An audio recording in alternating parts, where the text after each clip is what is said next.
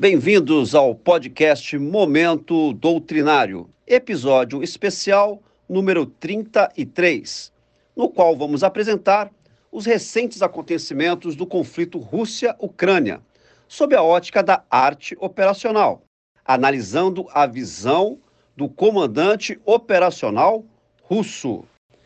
Eu sou o comandante Dirley, imediato do Comando do Desenvolvimento doutrinário do Corpo de Fuzileiros Navais, CDD-CFN. E neste episódio apresentaremos uma análise sobre a manobra operacional russa e as possíveis operações futuras.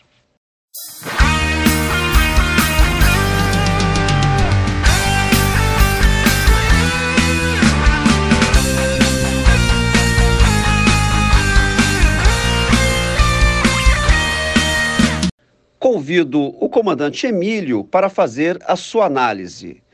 Comandante Emílio, chegou a hora de nós encerrarmos a nossa série sobre a arte operacional no conflito Rússia-Ucrânia.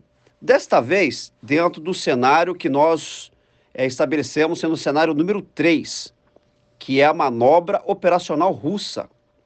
Mas antes de nós analisarmos o que está se passando na cabeça do comandante operacional russo, o senhor poderia nos dar uma visão geral sobre o momento atual desse conflito? Qual que é o grande quadro operacional hoje, comandante?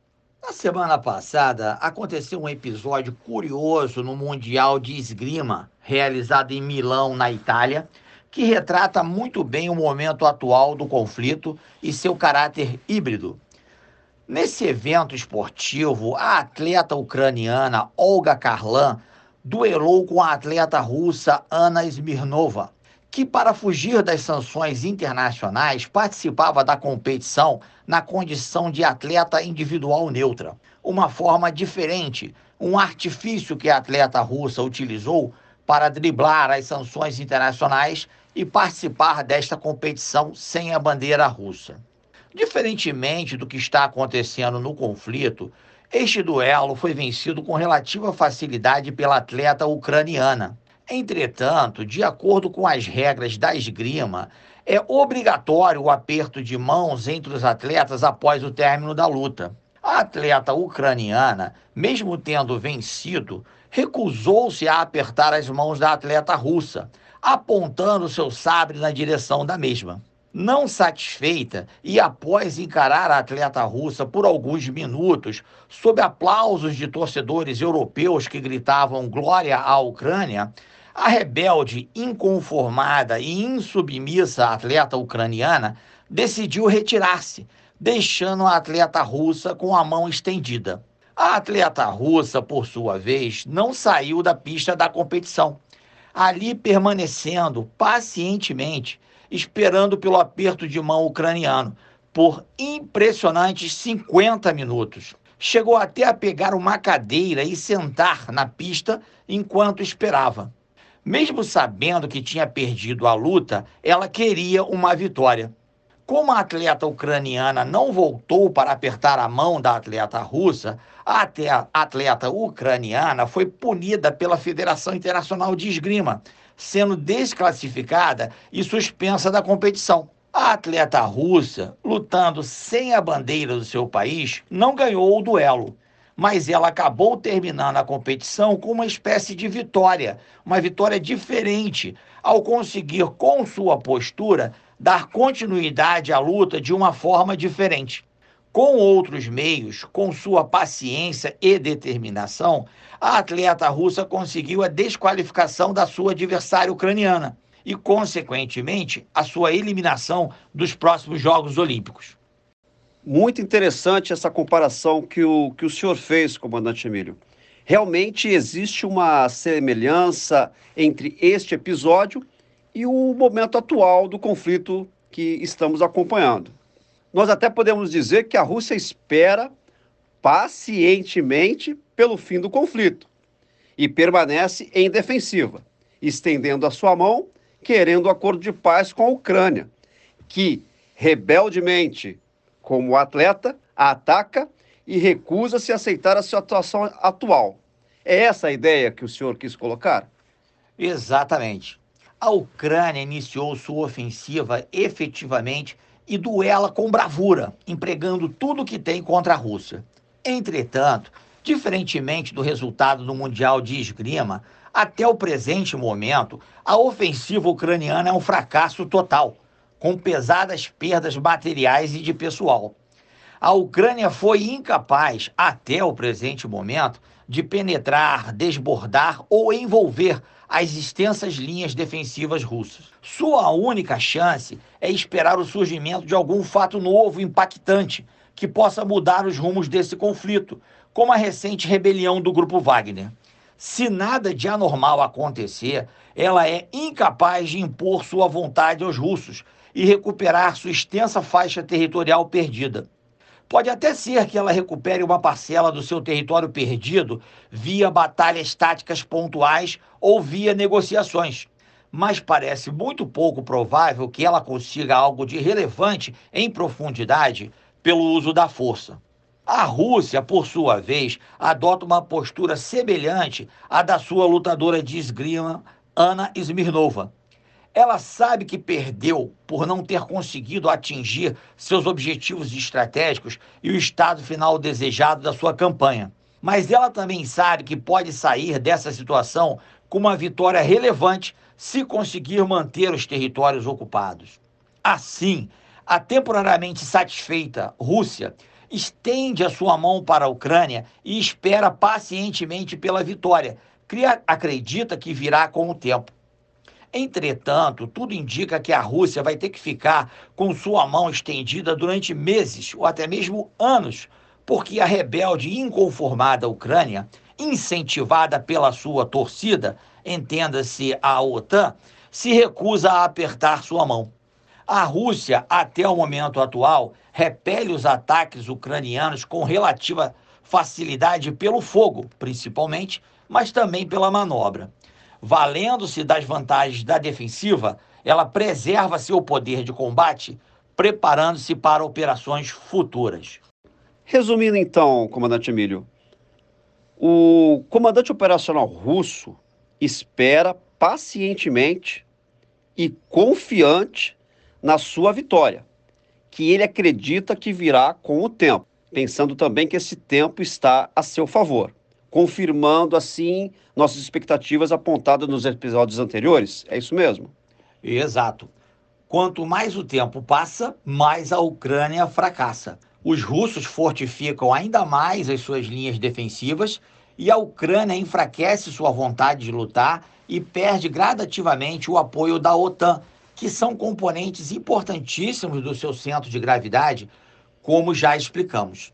Comandante Milho, e o, e o fator operacional espaço. Como o senhor avalia a manobra operacional defensiva russa sob a ótica do general Terreno? Com relação ao espaço, a manobra operacional defensiva russa é bastante favorável. A história da Eurásia, incluindo os países do Oriente Médio, sempre foi marcada por inúmeros movimentos transversais de exércitos na direção geral oeste-leste e vice-versa. Em alguns momentos da história, os exércitos da Europa Ocidental se movimentavam para o leste, para a direita do mapa, para atacar os países do leste asiático. Em outros momentos, a situação era a oposta, ou seja, os exércitos do leste asiático se movimentavam para o oeste, para a esquerda do mapa, para atacar os países da Europa Ocidental. Desta forma, os países localizados no meio da Eurásia sempre foram uma espécie de região de passagem obrigatória, vias de acesso para os movimentos dos exércitos vindos do oeste ou do leste. Esses países são de sul para norte ou de baixo para cima no mapa: a Ucrânia, a Bielorrússia, a Lituânia, a Letônia e a Estônia. Utilizando os conceitos da arte operacional, podemos dizer que as forças da Europa Ocidental e do leste asiático sempre escoaram ao longo da linha do tempo por esse grande corredor de mais de 1.700 quilômetros de largura, passando por esses cinco países existentes entre o Mar Negro, ao sul, e o Mar Báltico, ao norte. Então, podemos dizer que esse corredor composto pela Ucrânia e os demais países que, que, que o senhor citou é uma espécie de gargalo, uma região de ligação espremida pelos mares Negro e Báltico, que canaliza, assim, os movimentos terrestres realizados pelos exércitos das grandes massas representadas pela Europa Ocidental e pelo leste asiático. É isso? Isso mesmo. Esse grande corredor é de uma importância estratégica e operacional enorme, portanto. Além de facilitar o acesso às águas geladas do norte e às águas quentes do sul, ele favorece, de uma forma geral, as manobras operacionais ofensivas dos exércitos, e por causa desta característica, ele foi palco de inúmeras batalhas travadas no passado, quando as forças do Oeste e do Leste se chocavam nessa região, inclusive com um largo emprego de blindados. Entretanto, quando descemos para o nível tático e damos um zoom in no Google Earth, focando somente no território ucraniano ocupado pelos russos, essa vantagem para manobras ofensivas é bastante reduzida quando passamos a identificar os inúmeros rios e córregos de vulto que permeiam a região. A Ucrânia é um país com solo extremamente fértil e bem irrigado. Assim, valendo-se dessa característica do espaço ucraniano, de uma forma geral, a Rússia defende os territórios ocupados em boas condições, apoiando seus trabalhos defensivos no terreno em inúmeros obstáculos naturais de vulto. Então, podemos ter uma conclusão parcial sobre o estudo do espaço, do fator espaço, que os russos defendem os territórios ocupados em um terreno bastante favorável à sua manobra operacional defensiva. De uma forma geral, sim, defendem em boas condições. Entretanto, sua principal dificuldade é a imensa extensão da frente que suas tropas têm que defender, com cerca de 800 quilômetros, Aspecto este que, conforme já explicamos em podcasts anteriores, trata-se de uma vulnerabilidade crítica, tática, relevante. É impossível a Rússia ocupar efetivamente toda essa enorme frente com seu exército. A Rússia é obrigada, pelo terreno, a selecionar as partes mais importantes dessa enorme frente que ela tem que defender. Com certeza existem trechos não ocupados, somente vigiados pelos russos, e que podem ser utilizados pelos ucranianos para infiltrar tropas ou até mesmo tentar penetrações no dispositivo defensivo, a fim de criar uma brecha para romper as linhas de defesa. Apesar dessa vulnerabilidade, o problema militar defensivo russo para por aí, em termos de espaço. A Ucrânia não pode desbordar ou envolver as linhas de defesa porque os russos têm ambos os flancos, esquerdo e direito, protegidos pelo Mar Negro ao sul e pela Bielorrússia ao norte, respectivamente. A Ucrânia é, portanto, obrigada a incidir frontalmente na frente russa. E isso é o sonho de todo comandante operacional defensivo, que seu oponente o ataque pela frente. O espaço é, portanto, bastante favorável aos defensores russos. Comandante, o senhor comentou no início que a Rússia está confiante na vitória da sua defensiva e já pensa em operações futuras. Quais seriam essas operações, sob a ótica dos fatores operacionais espaço e força? Os russos estão satisfeitos com o status quo atual ou tentarão uma nova ofensiva? Bem, devemos nos lembrar que todo o corredor estratégico do qual a Ucrânia faz parte já foi território russo poucas décadas atrás. Mais cedo ou mais tarde, é bastante provável que os russos tentarão novamente retomar o controle do seu território perdido por ocasião da extinção da antiga União Soviética, ou pelo menos tentarão russianizá-los. A verdadeira fronteira que está se formando naquela região não é entre a Rússia e a Ucrânia, é entre a Rússia e a OTAN, que hoje insiste em expandir para o leste. Dos cinco países do corredor estratégico, três já pertencem à OTAN. São eles os relativamente pequenos Lituânia, Letônia e Estônia ao norte.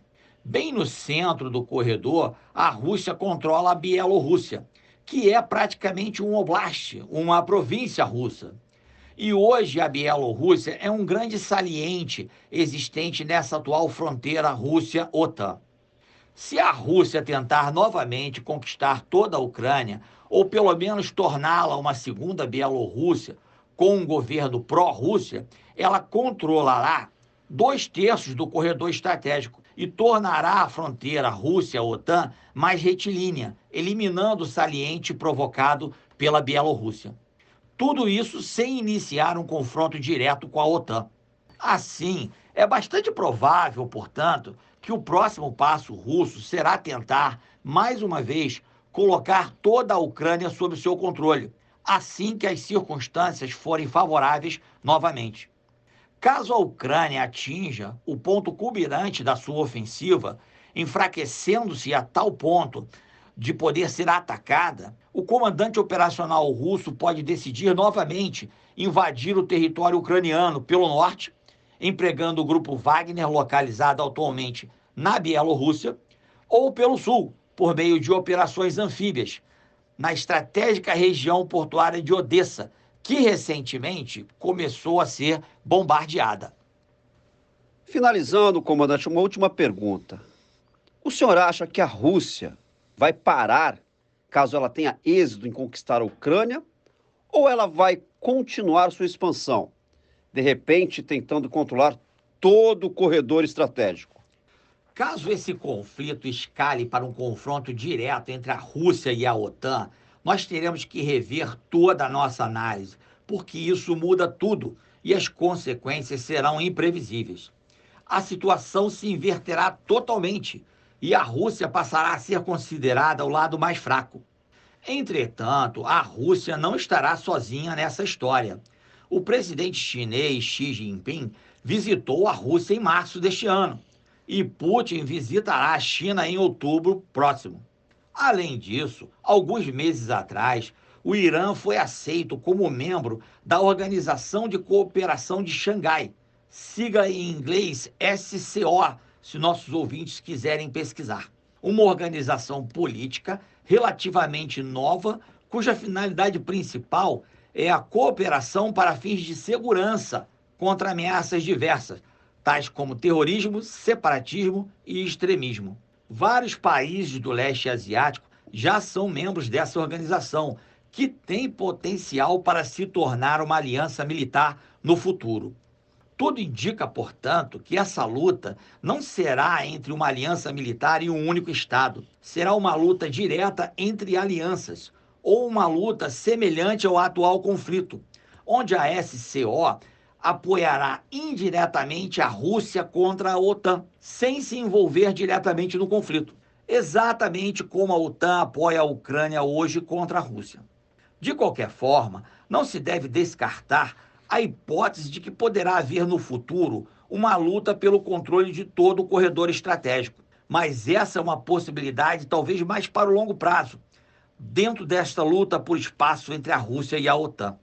Por último, é interessante lembrar que a Rússia tem duas outras regiões de interesse localizadas a oeste do corredor estratégico: Kaliningrado ao norte e a Transnistria ao sul. Assim como a ligação por terra com a Crimeia foi a vitória estratégica mais importante para os russos nesse conflito, a ligação por terra com Kaliningrado ou com a Transnistria teria uma importância estratégica semelhante. Dentro dessas duas possíveis operações futuras, tentar a ligação por terra com Kaliningrado ao norte significará entrar em confronto direto com a OTAN. E isso parece estar fora dos planos de Putin, pelo menos por enquanto. Ele prefere expandir a influência russa para o oeste lentamente de uma forma híbrida. O reposicionamento do grupo Wagner na Bielorrússia, na fronteira próxima com a Estônia, pode ter sido um passo na direção de Kaliningrado. Já a ligação por terra com a Transnistria, via a conquista de todo o litoral sul da Ucrânia, parece mais óbvia, mais fácil, mais interessante economicamente e bastante factível. Essa ligação terá uma importância estratégica ainda maior, pois poderá ser obtida sem iniciar um confronto direto com a OTAN e dará todo o controle do Mar Negro à Rússia, nessa eterna luta por espaço que sempre aconteceu naquela região da Eurásia. Assim como Clausewitz, Hatzel parece estar mais contemporâneo do que nunca. Espaço é poder. A conferir. Dessa forma, agradecemos ao comandante Emílio por sua análise e pelos seus ensinamentos geopolíticos. Convidamos os nossos ouvintes para enviar opiniões, críticas e sugestões para as próximas edições do nosso podcast. Ressaltamos que as análises aqui realizadas não necessariamente refletem a opinião ou a posição oficial da Marinha do Brasil. Finalizamos também nossa série de quatro episódios sobre a arte operacional no conflito Rússia-Ucrânia. Até breve.